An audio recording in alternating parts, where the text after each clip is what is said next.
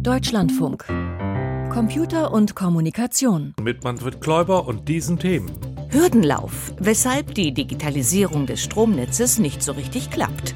Abschaltlizenz, wer bei Strommangel Verbraucher aus dem Stromnetz werfen darf. Auftrieb, Mobilfunkballons, KI-Apps und neue Handys auf dem Mobile World Congress in Barcelona. Breitschlammschlacht. Telekom und NetCologne zanken sich um die Glasfaser in der Domstadt. Und das digitale Logbuch Schalterverwalter.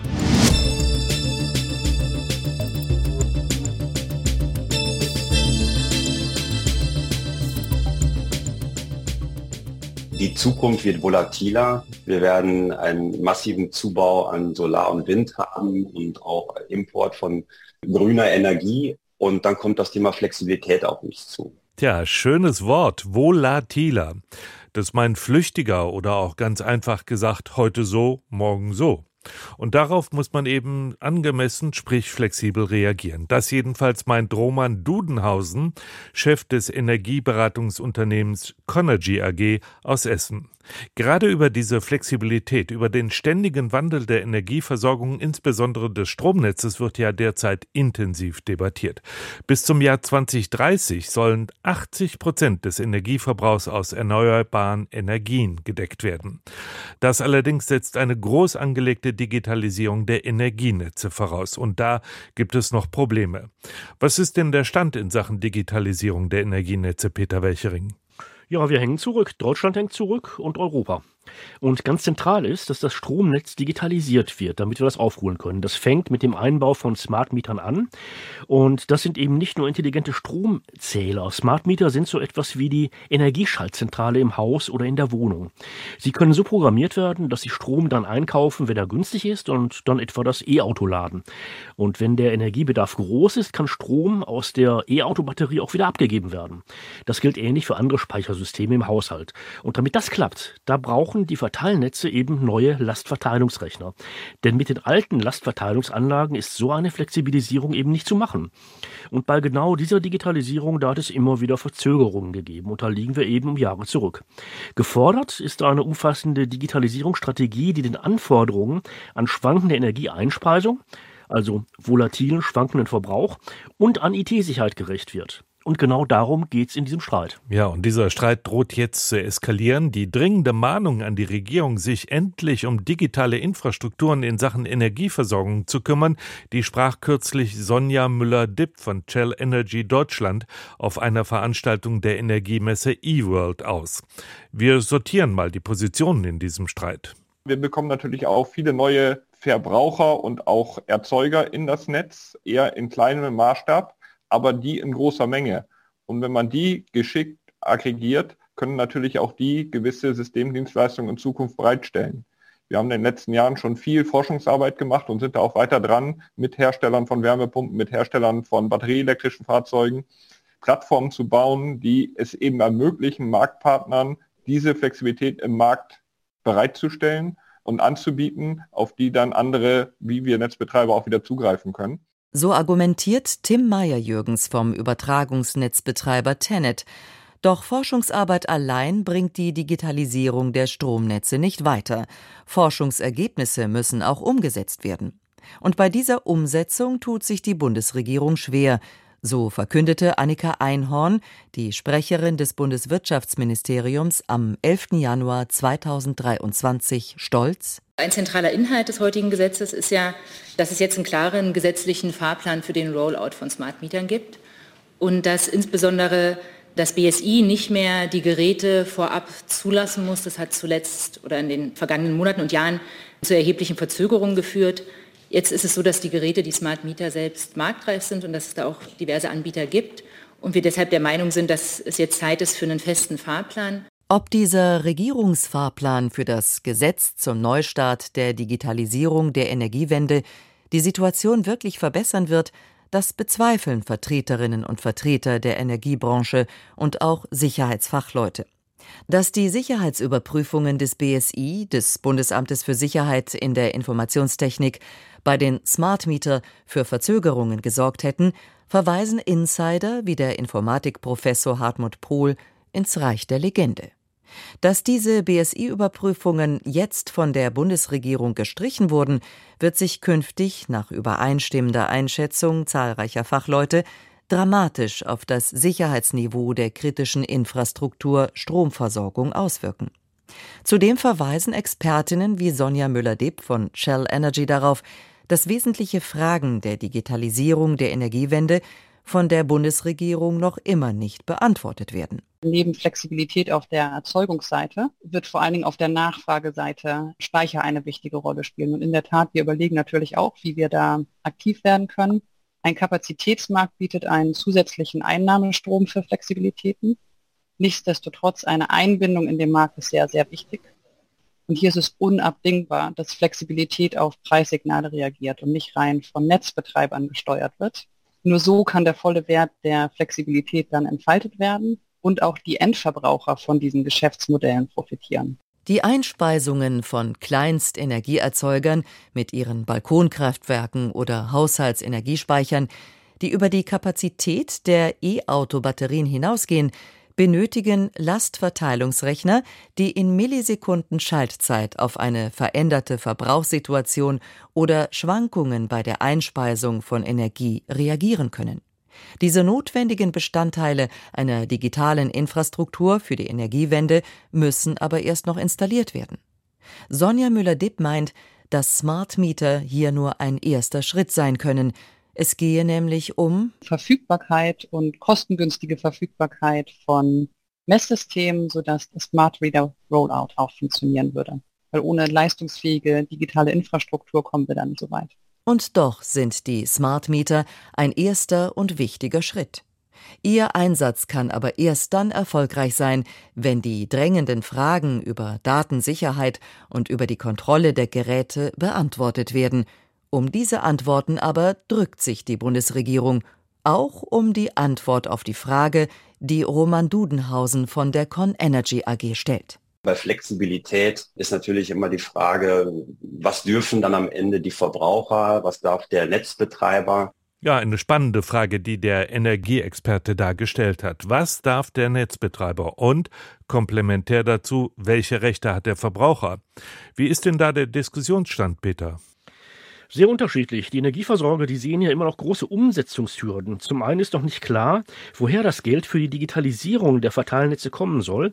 Da hält sich die Bundesregierung auch weitgehend bedeckt. Zum anderen steht im Augenblick vor allen Dingen die Frage im Raum, wer hat die Kontrolle über die Smart Meter? Also wer entscheidet, welche Verbraucher bei Energiemangel beispielsweise abgeschaltet werden? Oder wer überwacht diese Entscheidung?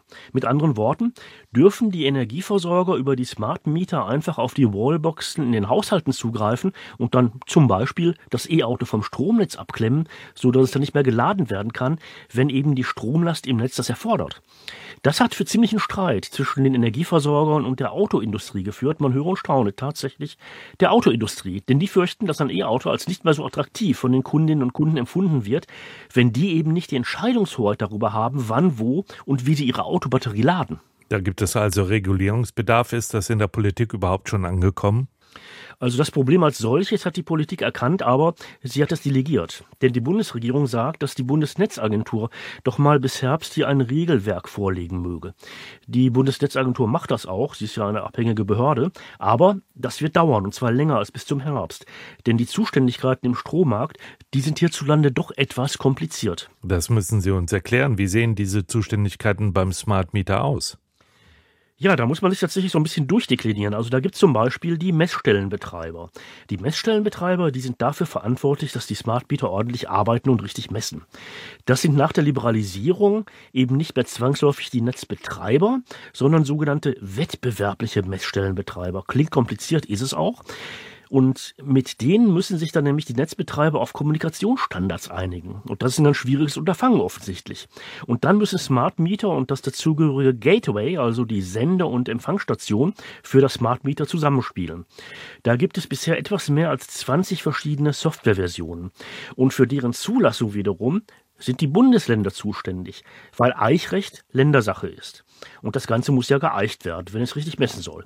Und die Bundesländer, die haben sich da eben auch noch nicht auf eine gemeinsame Vorgehensweise geeinigt. Peter, der große Smart Meter Rollout hat ja Anfang des Jahres 2020 stattgefunden. Wie viele intelligente Stromzähler sind denn jetzt überhaupt schon installiert und wie viele müssen noch eingebaut werden? Also nach Schätzungen des Energiekonzerns E.ON sind bisher so knapp 230.000 Smart Meter eingebaut in Deutschland. Bei 40 Millionen Haushalten hierzulande ist das nicht allzu viel. Und hinzu kommt, dass Smart Meter erst dann für die Energiewende so richtig nutzbar werden, wenn das Stromnetz eben vollständig digitalisiert ist. Also Lastverteilungsrechner, Leitungsmesssysteme und so weiter eingebaut sind. Und da, da stehen wir eben noch ganz am Anfang. Die Digitalisierung der Stromversorgung braucht politische Regulierung. Darüber sprach ich mit Peter Welchering. Vielen Dank. Der Podcast von Computer und Kommunikation. Kostenlos abonnieren. Überall da, wo es Podcasts gibt. Auch wenn die Mobilfunkbranche während der Corona-Zeit wohl eher weniger zu leiden hatte, dem größten Branchenereignis der Welt, dem Mobile World Congress, hat die Pandemie doch stark zugesetzt. Und nach einer sehr dürftigen Präsenzveranstaltung im letzten Jahr unter widrigen Bedingungen hörten wohl etliche Insiderinnen und Insider bereits das Totenglöckchen klingeln. Doch vom diesjährigen Kongress vermeldet mein Kollege Reinhard Spiegelhauer eine gute Wiederaufbruchstimmung. Neue Mobilfunktechnologie auf dem Boden und am Himmel und dazu noch natürlich neue Handys. Das stand diese Woche im Mittelpunkt in Barcelona. Volle Hallen, riesiges Gedränge an den Ständen. Der Mobile World Congress ist wieder da. Mit riesigen Auftritten wie dem des Mobilfunkgiganten Huawei und mit kleinen wie dem von Alt AI. Dafür verspricht die japanische Firma Großes. Unsere künstliche Intelligenz stellt einen digitalen Klon von ihnen her, sagt Memori Yamato. Der sieht so aus wie sie, er spricht und denkt wie sie. If I make a clone of yourself, he looks exactly like you and speaks in your voice and thinks in your way. Abgehoben sind auch die hybriden Netze der Zukunft, aber nur von der Erdoberfläche. Das aktuelle 5G-Netz soll mit Drohnen, die als fliegende Antennen dienen, nahtlos an Satellitennetzwerke angekoppelt werden. Claudia Nehmert von der Telekom AG. Wenn Sie an schlimme Katastrophen denken, wie die, die wir im Ahrtal hatten, kann man dann tatsächlich breitbandige Verbindungen bereitstellen durch eine Kombination aus verschiedenen Technologien, auch dann, wenn die Stromversorgung zerstört ist. Am Boden sind die 5G-Netze jetzt ausgebaut. Moderne Funktionen wie Slicing sorgen dafür, dass Daten intelligenter transportiert werden, lebenswichtige Dienste Vorfahrt bekommen. Die passenden Handys fürs Netz gibt's schon für unter 200 Euro. Spitzenmodelle kosten inzwischen 1500 Euro und mehr. So viel wird zum Beispiel für die neuesten Geräte mit faltbarem Display aufgerufen. Technisch aber fast spannender die 240 Watt Schnellladefunktion einzelner Handys. 240 watts is going to be a game changer for how you use your phone. Einmal nachladen in 10 Minuten, ein Game Changer, sagt Marafset vom Handyhersteller Realme. Auf jeden Fall ein Gesprächsthema. Genauso wie das neue Nokia-Handy, das ein bisschen Back-to-the-Roots-Feeling verspricht. Rückdeckel ab, leeren Akku raus, neuen rein. Das war früher ja normal. Mit den verklebten Akkus von heute ist das so nicht mehr machbar. Bei Nokia reicht immerhin ein simpler Schraubenzieher, sagt Johannes Wild vom Reparaturspezialisten iFixit. Dann kann man mit einem normalen Kreuzschraubendreher zwei Schrauben öffnen, kann dann die Kabel lösen und den Akku rausziehen und kann von jedem eigentlich selbst getauscht werden. Die Finnen von Nokia zielen mit ihrem reparaturfreundlichen Handy auf die Nachhaltigkeitsnische. Mit der argumentieren auch die Hersteller von Smart Home Komponenten, die man aus der Ferne an und ausschalten oder regeln kann. Ich möchte zu dem und dem Zeitpunkt da und da eine bestimmte Temperatur haben. So, die Temperatur soll auch da sein, wenn ich nach Hause komme zum Beispiel.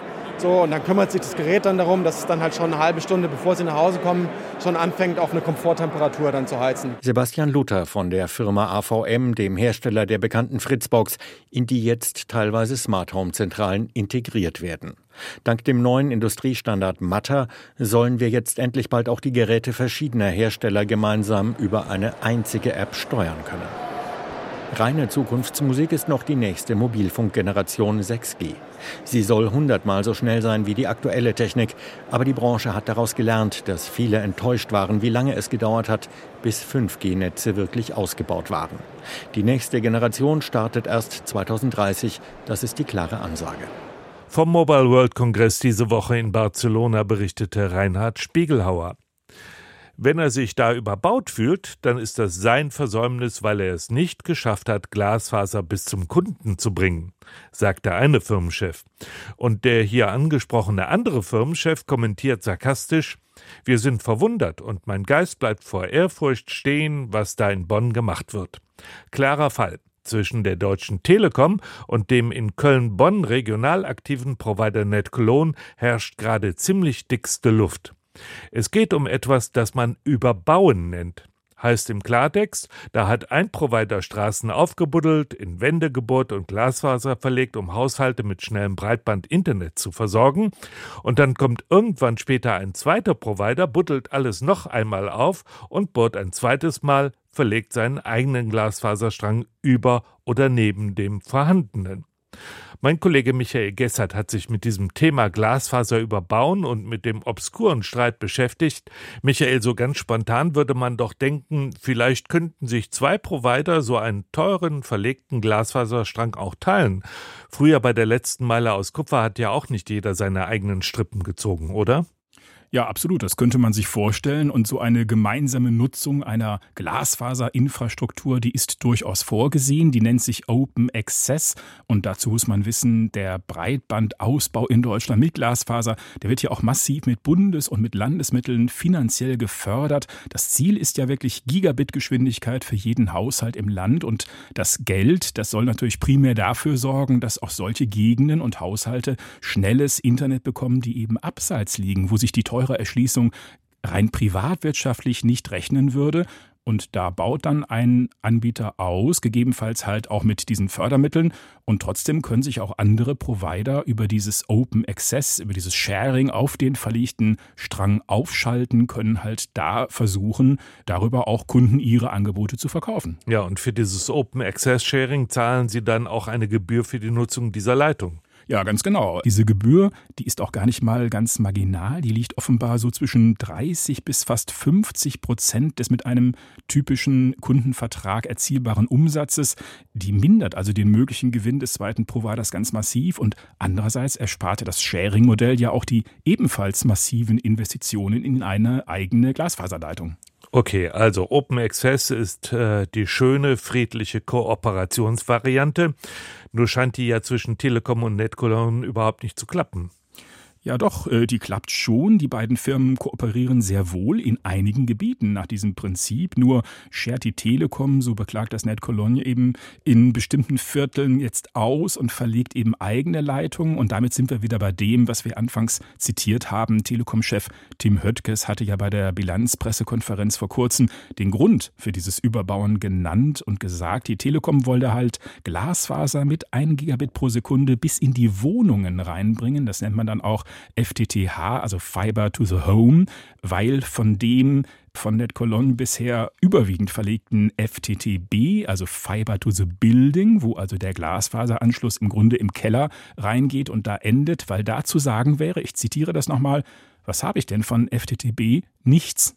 Ja, und stimmt das? Das war natürlich eine sehr flapsige und sehr zugespitzte Bemerkung von Herrn Höttges. Also natürlich kann so eine FTTB-Installation im Vergleich zu DSL oder Kabelinternet, die kann schon sehr gute Datenraten bringen, aber es stimmt natürlich, wenn jetzt im Haus der Glasfaserzugang im Keller dann geteilt wird und über veraltete und oxidierte Kupferleitungen in die einzelnen Wohnungen weitergeleitet wird, dann kann das natürlich massive Geschwindigkeitseinbußen bedeuten. Das FTTH, also Glasfaser quasi direkt ins Wohnzimmer, das ist natürlich die bessere Lösung, auch für die Kunden. Das sieht auch NetColony so. Und die Telekom bekennt sich tatsächlich momentan ziemlich offensiv zum Wettbewerb und argumentiert, lasst doch einfach die Kunden entscheiden, was die denn wollen. Das hört sich eigentlich auch ein bisschen plausibel an. Das hört sich plausibel an. So richtig alle Fragen beantwortet das auch noch nicht. Nehmen wir mal das zwischen NetCologne und Telekom gerade heftig diskutierte Kölner Stadtviertel Beintal. Da wohnt also eine sehr solvente Klientel und äh, aufgrund einiger Hochhäuser da ist diese Gegend sogar sehr dicht konzentriert bebaut und das ist natürlich für Provider eine super attraktive Gegend für die Vermarktung. Die Telekom überbaut da gerade. Ob sich das jetzt wirklich rechnet oder ob das eine Machtdemonstration ist, wie NetCologne behauptet, das ist schwer einzuschätzen.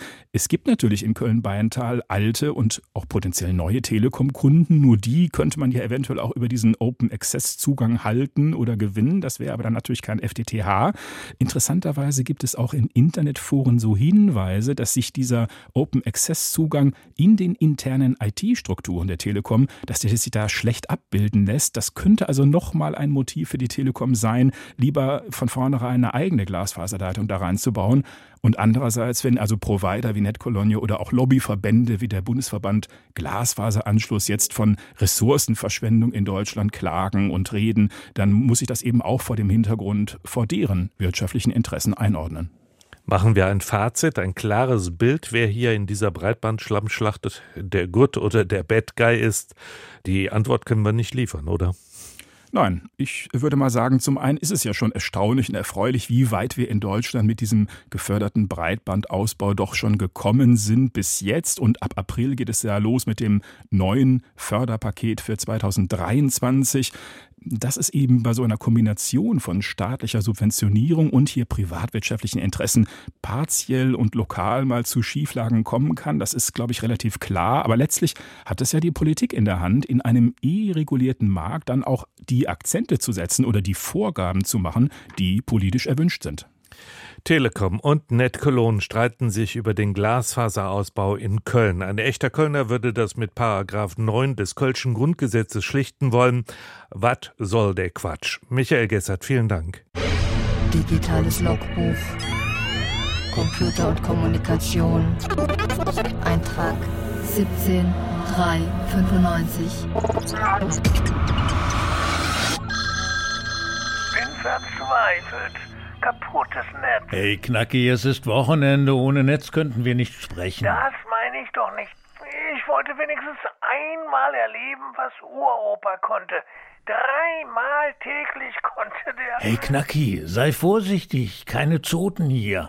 Sonst macht's Klick und wir müssen neu wählen. Hey Dicker, äh, lass mich doch erstmal ausreden. Uropa konnte dreimal täglich Post kriegen zur Dampflokzeit und alle Züge waren pünktlich. Dein ewiges Dazwischengequatschte nervt. Ich wollte dich doch nur schützen, uns schützen, damit unsere Verbindung nicht gekappt wird von dieser Beschi äh, ich meine von dieser geschickt integrierten geliebten Chatkontrolle. Du meinst äh, jenes höhere Wesen, das wir verehren? Genau das wusste schon Heinrich Böll, mein Lieber. Siehste, schon hast du dich beruhigt. Es will doch nur dein Bestes. Mein Geld? Wer? Böll? Nein, jenes höhere Wesen, das wir verehren. Dein Geld hat es doch schon eh. Oder siehst du noch viele Geldautomaten? Also meiner ist noch da. Und wie lang ist die Schlange davor, wenn du Geld tanken möchtest? Sehr lang, jetzt wo du es sagst. Viel länger als zur Corona-Zeit. Weil? Na? Äh, wahrscheinlich äh, wegen weniger Geldautomaten? Tja, das höhere Chat-Kontrollwesen, das wir alle verehren, will uns doch nur ans bargeldlose Leben gewöhnen. Es klappt noch nicht so richtig mit dem Abschalten. Ach, deswegen Brunos neuer Job am Kurbeltelefon. Der sitzt jetzt als Dispatcher bei einem grünen Stromanbieter und schaltet Stromnetze ein und um. Am Kurbeltelefon? Mit der Hand? Ja, weil Smartmeter noch keinen Atomstrom durchlassen. Die KI muss erst lernen, dass der jetzt grün ist. Siehste, wie das höhere Wesen, das wir alle verehren, nicht nur uns dabei hilft, mit Freude ein nützliches Glied der Gesellschaft zu werden, Knacki? Gerade du brauchst das. Hör mit dem alten Kram auf, Dicker. Meine Sachen sind längst gegessen. Aber dein Bauch wird immer fett. Vorsicht, Knacki. Willst du mir drohen? Ich doch nicht. Das Wesen, das wir alle verehren, könnte sowas missverstehen. Weißt du, mit der Sprache fängt es an. Ein falsches Wort und klick. Sagtest du Glied der Gesellschaft? Digitales Logbuch. Name Nölke Wolfgang. File closed.